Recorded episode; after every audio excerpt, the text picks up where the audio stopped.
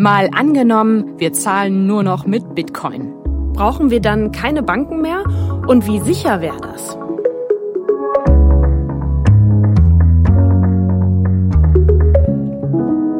Mein Name ist Christine Becker. Und ich bin Sophie von der Tann und wir arbeiten beide hier im Team des ARD Hauptstadtstudios in Berlin. Und jede Woche spielen wir in diesem Podcast ein Zukunftsszenario durch. Diesmal schauen wir uns an, was es bedeuten würde, wenn unser Geld nicht mehr der Euro wäre, sondern eine Kryptowährung. Also was, was nur auf Mathematik beruht und Computerberechnungen, nämlich der Bitcoin. Also sehr vereinfacht gesagt, virtuelles Geld. Und wenn wir nur noch damit bezahlen würden, dann könnte sich die Tagesschau in der Zukunft vielleicht mal so hier anhören. In Deutschland hat heute die letzte große Bank ihren Betrieb eingestellt. Da der Bitcoin den Euro nun vollständig abgelöst habe, fehle die Geschäftsgrundlage, erklärte die Vorstandsvorsitzende. Bereits in den vergangenen Jahren wurden alle Bankautomaten abgebaut und die Filialen geschlossen. Die Verbraucherzentrale warnt mit Blick auf den Bitcoin vor Hackerangriffen. Die Menschen seien selbst für die Sicherheit ihres Geldes verantwortlich und sollten sich ausreichend informieren. Keine Scheine, keine Münzen, keine Karten, nur noch Bitcoin überall. Also der erste Effekt wäre auf jeden Fall, dass ich nicht mehr irgendwo später Geld in meinen Hosentaschen und Jackentaschen finde. Ja, wobei das ist ja fast schon ein bisschen schade, weil ich habe mich immer sehr gefreut, weil bei mir passiert das einfach auch ziemlich oft, dass ich mal noch so fünf Euro finde, äh, die ich gar nicht mehr auf dem Schirm hatte. Ne? Ja, die Frage ist ja, was würde sich noch ändern bei uns im Alltag, wenn wir nur noch mit Bitcoin bezahlen würden? Ich denke, der Unterschied wäre im täglichen Lebensablauf nicht wirklich zu spüren, weil Bitcoin ist Geld. Wir benutzen Geld, das Geld, was da gilt, wo auch immer wir sind. Das sagt Jörg Platzer. Der ist so eine Art Bitcoin-Pionier gewesen in Berlin. Und bis letztes Jahr hatte der auch eine Kneipe in Kreuzberg. Da konnte man sogar mit Bitcoin bezahlen. Also da ist unser Szenario schon so ein bisschen Realität gewesen. Der Bezahlvorgang von Bitcoin, der findet eben auch über elektronische Geräte statt. Und Sie merken ja da keinen großen Unterschied. Okay, das heißt aber, also ganz praktisch gesehen, weil das will man ja irgendwie auch so wissen. Ich würde dann im Supermarkt immer mit dem Handy bezahlen oder wie würde das funktionieren? Zum Beispiel mit dem Mobiltelefon. Wobei man auch alles andere damit bauen kann. Also Bitcoin ist Technologie, ja, ist Software. Bei Bitcoin schickt man das Geld. Also der Empfänger fordert es an, indem er einen QR-Code zum Beispiel anzeigt. Den scannt man mit seinem Telefon, dann kontrolliert man die Zahlung und dann schickt man das Geld. Also das ist wie wenn ich dem eine Münze in die Hand gegeben habe vorher. Ja, im übertragenen Sinne absolut ja. Aber ich brauche ein Gerät dazu, definitiv. Sie brauchen ein Gerät dazu, aber der Vergleich mit der Münze ist sehr schön, weil der aufzeigt, dass Bitcoin tatsächlich digitales Bargeld ist. Bargeld zeichnet sich dadurch aus, dass es erstens keinen Mittelsmann braucht, um es zu übertragen. Also wie im Supermarkt die Münze, ja, die kann ich direkt der Verkäuferin geben. Es zeichnet sich dadurch aus, dass der Empfänger die Zahlung sofort verifizieren kann wie im Supermarkt. Die Lady kann auf die Münze gucken und sagen, es sind zwei Euro, klar. Und es zeichnet sich auch dadurch aus, dass niemand die Identität des anderen haben muss, um die Transaktion zu vollziehen. Und dann noch vor allem dadurch, dass niemand diese Zahlung aufhalten oder verhindern kann. So, und das sind alles Eigenschaften, die auf Bitcoin eben genauso zutreffen wie auf eine 2-Euro-Münze, weswegen wir Bitcoin auch digitales Bargeld nennen. Nun ist es ja aber so, dass ich eben so einen Bitcoin nicht wirklich in der Hand halten kann, so ganz physisch, sondern maximal nur indirekt auf so einem Gerät. Was ist denn so ein Bitcoin am Ende? Also am Ende ist ein Bitcoin eigentlich nur ein Eintrag in einer Datenbank und zwar in der viel zitierten Blockchain, von der man ganz viel hört. Die Blockchain ist eine verteilte Datenbank, die so vielen Tausenden von Rechnern auf der Welt ist da eine Kopie vorhanden. Und wenn Sie mir einen Bitcoin schicken, dann verschieben Sie eigentlich nur einen Wert in dieser Datenbank. Und zwar von einem Feld, welches Sie kontrollieren, in ein Feld, welches ich kontrolliere. Was mache ich denn, wenn ich jetzt draußen in Brandenburg stehe und weiß ich nicht, meine Milch bezahlen will beim Bauern und der hat da ein Funkloch und es gibt aber nur noch Bitcoin, was dann? Also prinzipiell gibt's hier in Brandenburg bald keine Funklöcher mehr, weil der Elon Musk uns hier Starlink herbaut. aber prinzipiell haben Sie recht, wenn Sie in einem Funkloch sind, dann können Sie die Zahlung übertragen. Aber das Netzwerk erfährt erst davon, wenn einer von den beiden, also der Zahlungssender oder Empfänger, wieder online geht. Okay, also warte mal, Elon Musk, Starlink, Baut er da jetzt auch ein Space Shuttle in Brandenburg oder was? Nee, nicht ganz. Starlink ist ein Satellitensystem, das äh, eine Firma schon von Elon Musk auch, aber eben nicht Tesla, mhm. aufbaut. Und ähm, dieses System soll dafür sorgen, dass es quasi überall Internet gibt auch in der Pampa und auch in Brandenburg. und das ist ja die Voraussetzung dafür, dass man mit Bitcoin bezahlen kann, ne? Genau, weil offline geht das eben nicht so richtig. Das hat ja Jörg Platzer gerade schon erklärt. Also du kannst irgendwie zwar so eine Zahlung anweisen, aber mhm. dann ähm, wird sie im System zumindest nicht registriert. Ich habe ihn dann auch ähm, genau deswegen nochmal gefragt, ob das in unserem Zukunftsszenario nicht dann doch auch ein größeres Problem werden könnte. Klar ist vorstellbar, dass man ganz weit rausfährt in die Natur, dann kann man da vielleicht nicht mit Bitcoin zahlen, irgendwie im Himalaya wo es überhaupt gar kein Internet geht. In dem Moment kann man das nicht. Wenn man wieder runtergeklettert ist vom Mount Everest, dann hat man wieder Netz und die Zahlung wird übertragen. Wenn ansonsten das Internet großflächig und längerfristig ausfällt, dann haben wir, glaube ich, ganz andere Probleme, als dass wir nicht mehr mit Bitcoin bezahlen können. Okay. Sie haben ja selbst lange eine Kneipe betrieben, in der die Leute mit Bitcoin zahlen konnten. Wenn jetzt alle Bars, Restaurants, Cafés, Kneipen auf Bitcoin umstellen würden, was würde denn dann passieren? Ändern sich dann jeden Tag die Preise, also was ein Bier oder ein Kaffee kostet? Wir denken noch nicht in Bitcoin-Währungseinheiten. Ja. Wir denken, Kaffee kostet zwei Euro oder drei Euro oder was auch immer ein Kaffee kostet. Und was Sie ansprechen, ist die Volatilität, also die Kursschwankungen des Bitcoin. Da ist es ganz einfach so, Bitcoin ist ja in seiner Entstehungsphase, ist in seiner Verbreitungsphase und die Menschheit will gerade rausfinden, was ist eigentlich ein Bitcoin wert. Und diese Volatilität wird dann aufhören und Bitcoin wird dann weniger im Preis schwanken, wenn, ich sag mal, die Menschen sich geeinigt haben, ja, so und so viel nehmen wir jetzt an, ist ein Bitcoin wert. Und das wird spätestens der Fall dann sein, wenn Bitcoin alles andere Geld ersetzt hat. Heißt aber auch, das Bier hat bei Ihnen damals, also in der Kneipe, als Sie die noch hatten, jeden Tag einen anderen Preis gehabt in Bitcoin. In Bitcoin klar. Ist jetzt aber auch nicht so, dass wir da jeden Tag die Karte neu drucken, sondern die App, die Sie haben, so eine Bezahl-App, da tippen Sie rein 10 Euro und die guckt online, was ist ein Bitcoin gerade wert und rechnet dann den Bitcoin-Betrag aus. Ja, Im Moment sind die Kursschwankungen natürlich schon noch krass. Ne? Also da spekulieren ja auch sehr viele mit Bitcoin. Denen geht's aber drum, die Bitcoins am Ende wieder in Euro oder Dollar umzutauschen und dann da eben den Gewinn zu machen. Na und in unserem Szenario gibt's ja diese anderen Währungen gar nicht mehr. Also da gibt's mhm. nur noch Bitcoin. Aber ganz wichtig, das hieße dann nicht, dass ein Bier oder ein Auto auf alle Ewigkeiten fix so und so viel Bitcoin kosten, sondern die Preise können sich natürlich trotzdem, also wie jetzt auch, verändern. Angebot und Nachfrage eben. Aber jetzt noch mal größer gedacht, was würde sich eigentlich in unserem Finanzsystem ändern, wenn wir nur noch mit Bitcoin bezahlen?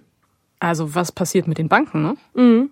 Ja, also weil ich gehe da nicht mehr zum Automaten und ziehe mein Geld. Und was sich da alles ändern will, darüber habe ich mit Markus Demarie gesprochen. Der forscht am Institut der deutschen Wirtschaft in Köln zu Geldpolitik und Finanzmärkten. Also für Bitcoin-Transaktionen braucht man die Banken nicht mehr. Was man braucht, sind Computer. Darauf sind diese sogenannten Wallets, also elektronische Portemonnaies, wo die Bitcoins drin gespeichert sind. Und es gibt eine Datenbank, wo alles gespeichert wird. Die gibt's nicht zentral bei einer Bank oder einem ähnlichen Unternehmen, sondern jeder hat seine eigene Kopie dieser Datenbank auf dem Rechner und kann halt sehen, ob das quasi alles stimmt, was da letztendlich verbucht wurde. Und dann brauchen sie noch Computer, die die Verifikation machen. Das macht bei uns das Bankensystem, die dafür sorgen, dass ein elektronischer Euro auch nur einmal ausgegeben wird und dass der auch da landet, wo er hin soll. Und diese Verifikation macht bei Bitcoin ein Netzwerk aus Computern. Das heißt, man muss dieser Technik vertrauen, dass sie das macht, was sie machen soll. Wäre das denn gut oder schlecht oder was wären überhaupt die Folgen, wenn das so dezentral abläuft und es dann eben eigentlich keine Zentralbanken mehr gibt? Dann hätte man ein anderes System, ein privates System aus vielen Computern, was das abwickeln könnte. Aber man könnte keine Geldpolitik mehr machen, weil es ja natürlich keine Zentralbank gibt. Das heißt, wenn die Wirtschaft stark wächst, und mehr Zahlungsmittel werden benötigt, dann kann das Bitcoin-System diese nicht nachproduzieren, zumindest nicht in dem Umfang, die es sollte. Und dann würde es natürlich zu einer Rezession führen in dieser Bitcoin-Welt. Der andere Fall, dass man zum Beispiel in einer Rezession ist und im Normalfall würde eine Geldpolitik dann Finanzierungskonditionen lockern, die Geldversorgung der Wirtschaft verbessern. Das ginge natürlich in so einem Bitcoin-Netzwerk letztendlich nicht. Und das heißt, wenn man sich auf sowas verlassen würde, dann könnte man keine Geldpolitik mehr machen und hätte vermutlich dann auch entsprechende Einbußen beim Wirtschaftswachstum. Okay, äh, lass uns mal kurz hier stoppen. Da sind jetzt so Begriffe gefallen wie Rezession. Das heißt, mehr oder weniger in der Wirtschaft läuft's schlecht. Und damit sind wir auch schon mitten im Pro-Seminar Volkswirtschaftslehre. Also lass noch mal kurz aufdröseln, was Geldpolitik eigentlich ist, was die Banken so machen und was fehlen würde, wenn es die in so einem Bitcoin-System eben nicht mehr gäbe. Ja, Rezession ist das eine. Aber nehmen wir mal an, die Wirtschaft brummt. Also die Leute kaufen viel ein, Unternehmen wollen mehr produzieren und wollen dafür mehr Mitarbeiter anstellen oder Maschinen besorgen mhm. und dafür brauchen sie Geld. Und dann bekommen sie im Normalfall einen Kredit von der Bank. Und die bekommt ihr Geld wiederum von der Zentralbank. Und die können ganz vereinfacht gesagt Geld drucken. Okay. Und in einem Bitcoin-System geht das natürlich nicht mehr. Nee, weil da gibt's keine Zentralbanken, die einfach mehr Bitcoin schaffen könnten. Weil Bitcoin ist dezentral, ist sozusagen verteilt auf ganz vielen Rechnern in der Welt und da haben Zentralbanken keinen Einfluss drauf. Und das war ja auch eine der wichtigen Ideen dahinter, als der Bitcoin entwickelt wurde. Das ist ja quasi während der Finanzkrise 2008 passiert. Man wollte eben nicht mehr abhängig sein von Banken, mhm. die ja damals auch ziemlich viel Mist gebaut haben. Ja, und damals wurde auch festgelegt, die Zahl der Bitcoins ist begrenzt. Also während eine Zentralbank einfach immer weiter Geld drucken kann, theoretisch, wenn sie will, ähm, ist die Zahl der Bitcoins endlich. Nämlich, es können maximal 21 Millionen Bitcoins sein. Die gibt's jetzt noch nicht alle. Im Moment sind es so rund 18 Millionen, weil diese Bitcoins müssen geschürft werden. Da geht's um einen komplizierten Rechenprozess, reden wir nachher nochmal drüber. Aber in jedem Fall, irgendwann ist das Limit erreicht, mehr gibt's nicht. Ja, das klingt verrückt, aber Bitcoin ist wirklich so programmiert, dass es nur eine bestimmte Zahl von Bitcoins geben kann. Mhm. Und das Problem ist eben, wenn wir jetzt mal sagen, die Wirtschaft läuft gut, viele wollen investieren, brauchen Geld, in unserem Fall also Bitcoin, dann gibt's davon aber vielleicht nicht so viele, wie nachgefragt werden. Und dann werden diese Bitcoins, die es gibt, sauteuer. Und das ist für die Wirtschaft, sagen die Experten, ein Problem. Kann aber natürlich auch sein, dass in so einer Bitcoin-Zukunft es dann auch irgendwie ganz neue Ansätze gibt, wie die Unternehmen trotzdem an frisches Geld mhm. kommen können. Ne? Ja, das wäre sicher vorstellbar. Was auf jeden Fall klar wäre, sagt auch Markus Demarie, wir würden dann auch unsere Steuern in Bitcoin zahlen. Früher hatten wir das Steuersystem in D-Mark und dann haben wir es auf Euro umgestellt. Und wie könnte man das auch auf eine andere Währung umstellen? Dann müsste aber der Staat sagen, dieses Zahlungsmittel diese Kryptowährung, das ist jetzt gesetzliches Zahlungsmittel und dann würde darüber alle Steuern und Transfers abgewickelt werden. Das wäre dann einfach eine Währungsreform. Und dann hätte aber auch der Staat seinen Haushalt in Bitcoin, ne? Natürlich, dann würde alles in Bitcoin sozusagen laufen.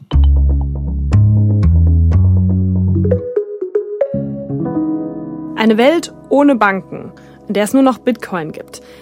Da fragt man sich ja jetzt vielleicht, ist das eigentlich sicher? Weil auf der Bank ist unser Geld relativ sicher. Da ist auch ein Teil des Geldes versichert, falls die Bank pleite geht zum Beispiel. Und es ist auch gegenüber Online-Betrug versichert.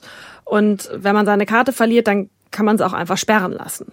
Das ist in unserer Bitcoin-Welt natürlich anders, weil Bitcoin auch ganz anders funktioniert.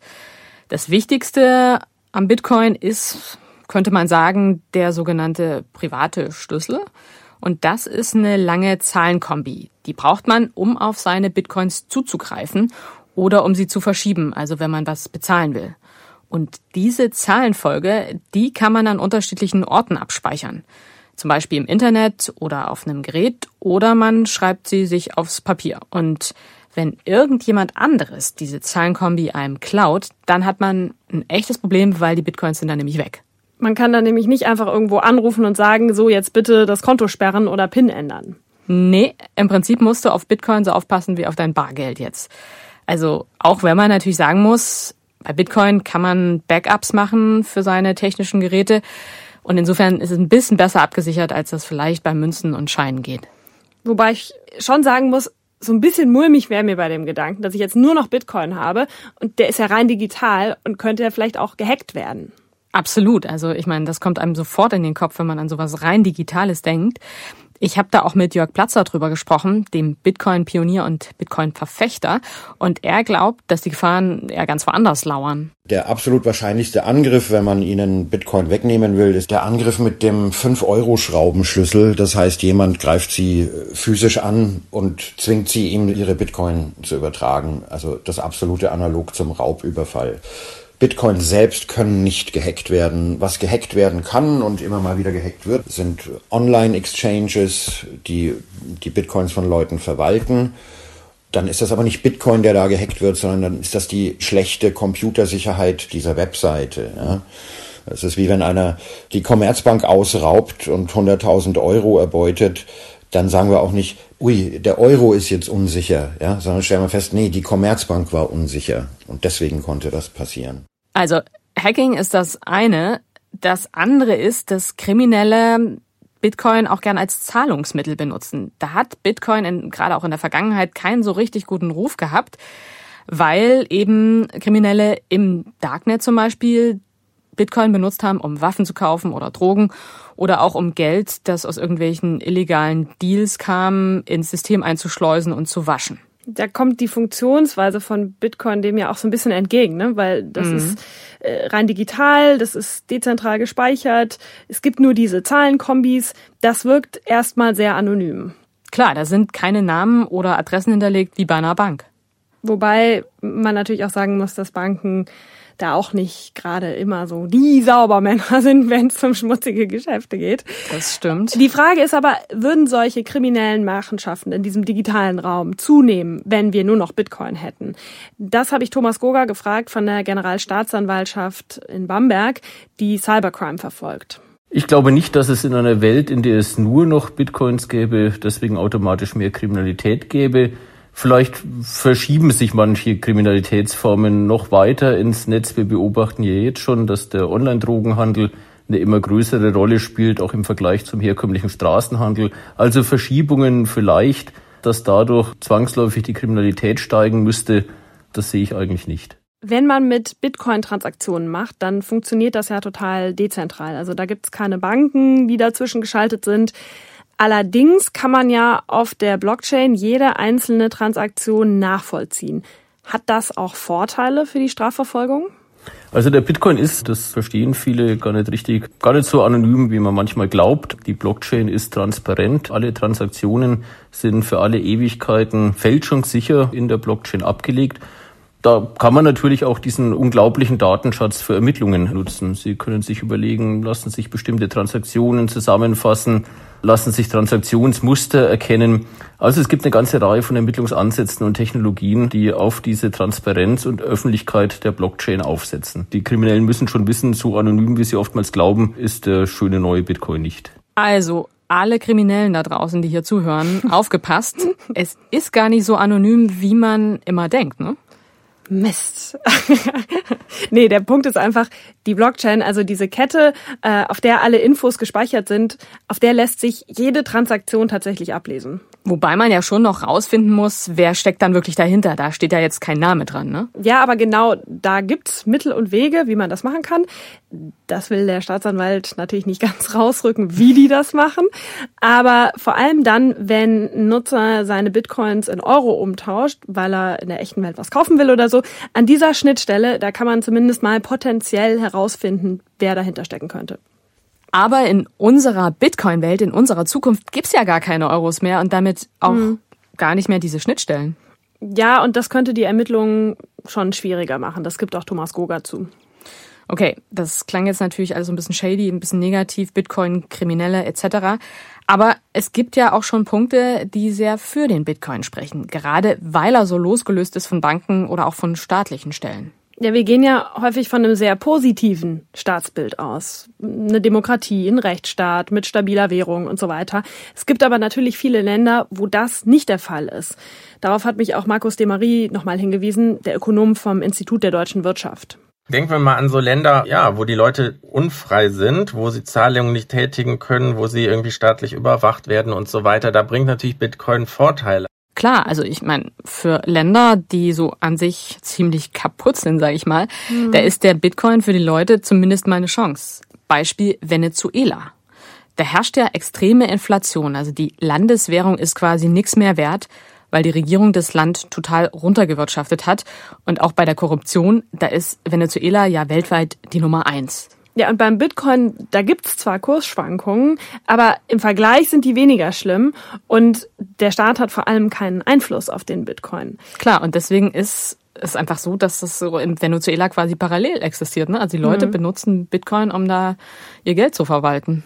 Gut, also korrupte Länder, das ist das eine Beispiel. Es gibt aber noch ein anderes Szenario, wo Bitcoin als Währung vielen Menschen Vorteile bringt. Auch wenn wir an Länder denken, wo es viele Menschen gibt, die gar keinen Zugang zum Finanzsystem oder zu Bankkonten haben. Entsprechend, weil es nicht genügend Banken gibt, weil sie zu arm sind, um ein Bankkonto zu erwerben oder weil der nächste Bankautomat kilometerweit weg von ihrem Wohnort ist. Für solche Menschen ist natürlich so eine private Währung wie Bitcoin durchaus ein Gewinn und kann natürlich dazu beitragen, ihren Lebensstandard auch zu erhöhen indem es ihnen die Möglichkeit gibt, Geld überhaupt mal elektronisch zu speichern und aufzubewahren und letztendlich Zahlungen zu erhalten und weiterzuleiten. Also Bitcoin hat nicht nur Nachteile, es hat auch durchaus Vorteile.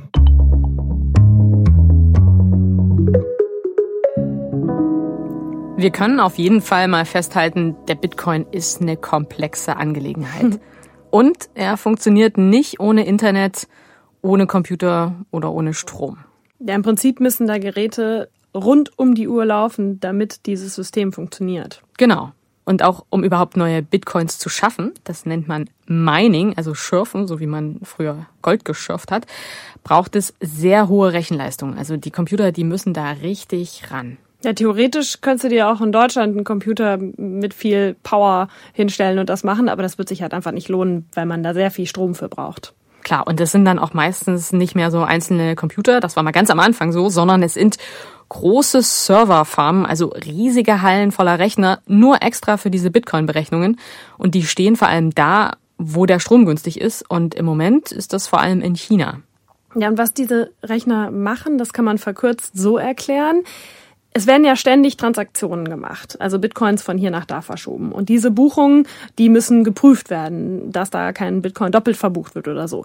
Und die Buchungen müssen dann eben auch durchgeführt werden. Und das machen dann die Computer automatisiert. Ja, genau. Und die sammeln dann auch alle Transaktionen und fügen die in eine Art Kontobuch ein und so entsteht dann jeder Block in der Blockchain. Und der Rechner, der das am schnellsten schafft, der wird mit Bitcoins belohnt. Und so werden dann eben auch neue Bitcoins geschaffen. Aber das Ganze ist ziemlich aufwendig. Also mit Bitcoin direkt verbinde ich schon eher ein bisschen ambivalente Gefühle, gerade auch, weil ich mich halt hauptsächlich mit den Kehrseiten oder Schattenseiten von Bitcoin beschäftigt habe, nämlich dem großen Stromverbrauch und den CO2-Emissionen.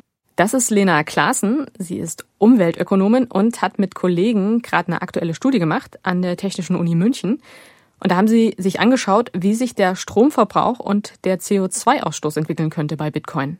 Derzeit sagen ja Berechnungen, dass der Bitcoin weltweit im Jahr so 100 bis 120 Terawattstunden Strom verbraucht. Terawattstunden, hui. Also wenn man das mal übersetzt, dann ist das in etwa so viel Strom, wie Argentinien jährlich verbraucht, also das ganze Land.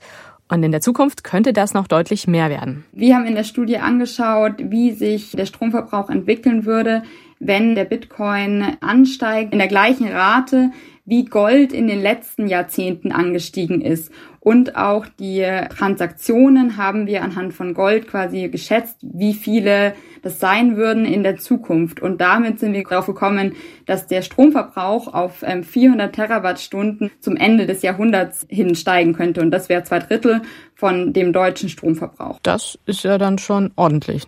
Genau. Aber der große Knackpunkt trotzdem, der vor allem gesellschaftlich relevant ist, ist im Endeffekt der CO2-Ausstoß. Und der wird ganz klar über die Dekarbonisierung des Stromsektors geregelt. Also das ist eigentlich dann der große Knackpunkt, mit welchem Strom wird am Schluss das Bitcoin-Netzwerk aufrechterhalten. Weil Stromverbrauch per se ist an sich mal kein Problem für die Klimabilanz, wenn diese aus erneuerbaren Energien gewonnen wird. Also vielleicht müssen wir da auch noch mal kurz erklären, wie kommt denn überhaupt eine Energie- oder Umweltbilanz des Bitcoins zustande. Es ist eben ja nicht die Münze, die irgendwie geprägt wird und dann hat man Energie eingesetzt, um die Münze zu prägen, sondern vielleicht können Sie noch kurz erklären, wo überhaupt da Energieeinsatz und Emissionen passieren.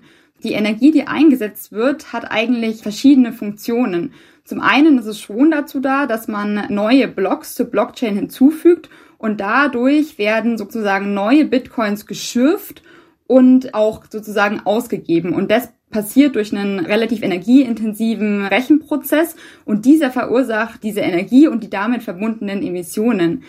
Aber dieser Prozess ist nicht nur da, um neue Bitcoins zu schürfen, weil dann könnte man ja meinen, dass wenn alle Bitcoins geschürft sind, dieser Prozess komplett obsolet ist. Aber das ist eben nicht so, weil dieser Prozess eben auch dafür da ist, um das Netzwerk sicher zu halten und es vor Angriffen zu schützen und auch um Transaktionen abzuwickeln. Und das heißt, selbst wenn man sehr früh einen Bitcoin gemeint hat oder gekauft hat und ihn eigentlich seitdem nur quasi bei sich hält in seinem virtuellen Geldbeutel, profitiert man trotzdem von diesem fortlaufenden Schürfmechanismus, weil dieser ja die Sicherheit des Netzwerks weiterhin sicherstellt. Wow, das ist ja ganz schön kompliziert. Aber unterm Strich können wir ja festhalten, in der Welt, wo es nur noch Bitcoin gäbe, da bräuchten wir sehr viel Strom. Und um das dann alles grün hinzukriegen, bräuchten wir extrem viele Windräder, Solaranlagen und so weiter. Stimmt, wobei man dann natürlich auch gegenrechnen müsste, was dann alles wegfallen würde. Also weil es ja keine Bank mehr gibt, man hat die Gebäude nicht mehr, muss sie nicht mehr beheizen, mhm. nicht mehr beleuchten, die Kreditkartennetzwerke nicht mehr betreiben. Also da wären schon noch so ein paar andere Faktoren, die man dagegen rechnen müsste.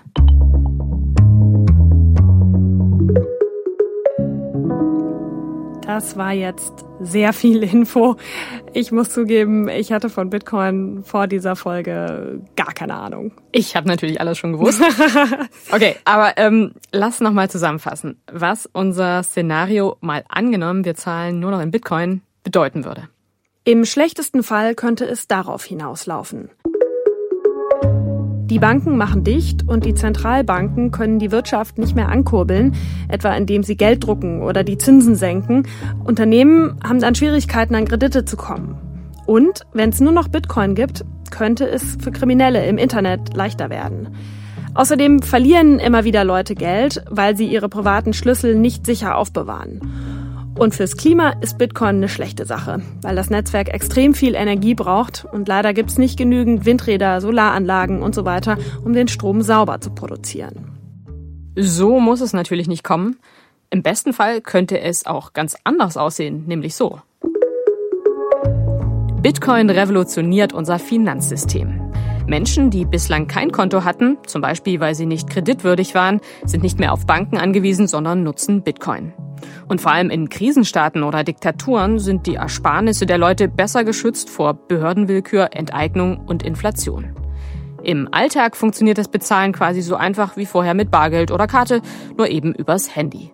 Und klar, das Bitcoin-System verbraucht viel Strom, aber die Ökobilanz ist in Ordnung, weil wir komplett auf erneuerbare Energien umgestellt haben.